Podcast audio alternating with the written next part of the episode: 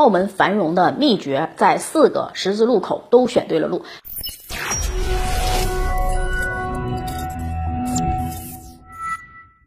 大家好，欢迎收看今天的节目，我是马岩。今天呢是澳门回归祖国二十二周年的日子。如今的澳门呢，经济发展欣欣向荣，和祖国的情感联系也越来越紧密。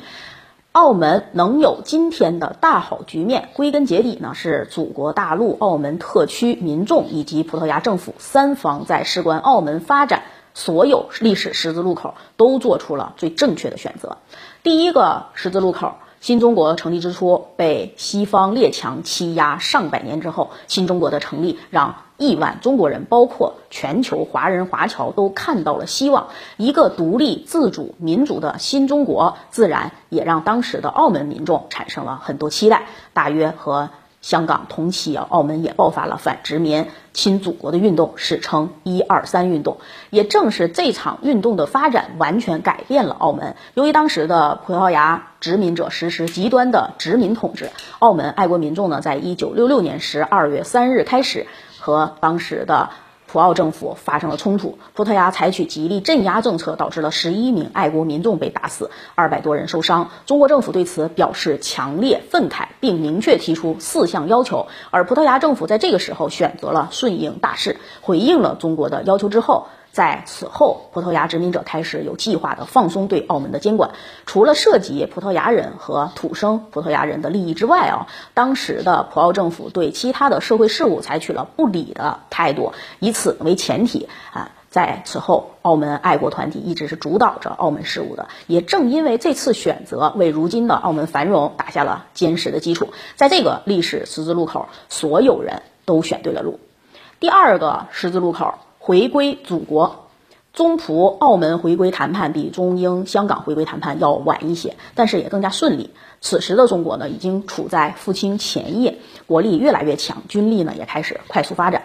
俨然是一颗未来新星，也和当时的英国一样，葡萄牙政府呢都没有其他的出路。但是和英国不同的就是，葡萄牙政府再次选择了历史大势，和中国相向而行，一切都很顺利，双方达成了回归协议，然后就是交接事宜的安排。关键的是，在离开的过程中，葡萄牙政府并没有像英国人那样埋雷，而这个选择则为澳门特区如今的繁荣稳定助力良多。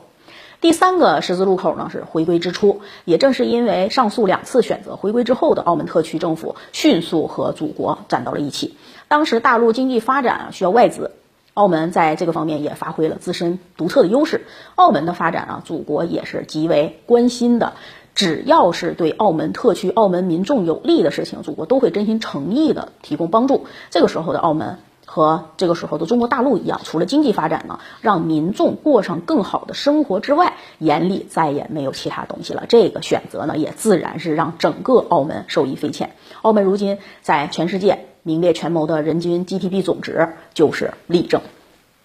第四个十字路口，未来，到了近些年啊。世界大势又发生了新的变化，中国大陆呢已经成为了世界第二大经济体，未来可期，崛起有望，经济发展进入新阶段，啊，调整转变发展模式成了新时代的标志。这个时候的澳门特区也再次面临选择，要么跟中国大陆一起调整发展模式，要么就是嫉妒憎恨，然后沉沦。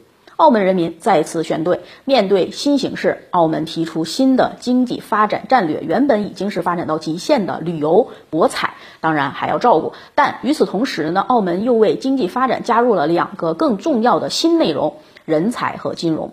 澳门深知，祖国大陆如今包括未来的发展啊，都是需要啊，必须是要有人才的。而澳门这方面呢，恰恰是。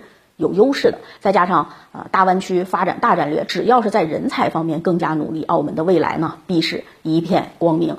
以上种种啊，就可以看出澳门的成功，未来的前景其实啊和相关各方的选择有关。如果有一方在十字路口选错了路，澳门的昨天、今天和明天就是一路荆棘的。